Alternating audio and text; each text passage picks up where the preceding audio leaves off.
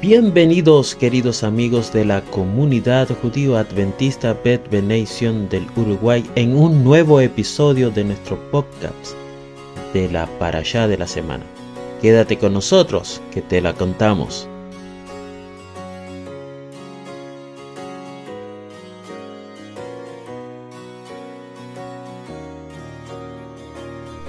Kitizá, la vigésima primera lectura de la Torá, significa literalmente cuando levantes, y proviene de las primeras palabras del segundo versículo de la lectura, que podría traducirse literalmente cuando alces la cabeza de los hijos de Israel para contarlo.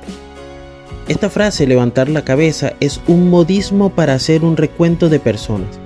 La porción comienza con instrucciones para realizar un censo y termina con las instrucciones para construir el tabernáculo reitera el mandamiento del Shabbat y luego procede a contar la historia del becerro de oro.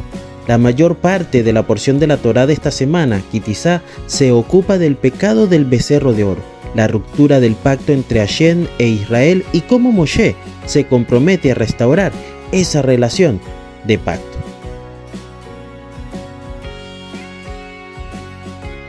Dentro de la porción de la Torá de esta semana se encuentran los versículos 6 y 7 de el capítulo 34. Entonces pasó el Señor por delante de él y proclamó, el Señor, el Señor, Dios compasivo y clemente, lento para la ira y abundante en misericordia y fidelidad, el que guarda misericordia a millares, el que perdona la iniquidad la transgresión y el pecado, y que no tendrá por inocente al culpable, el que castiga la iniquidad de los padres sobre los hijos y sobre los hijos de los hijos hasta la tercera y cuarta generación.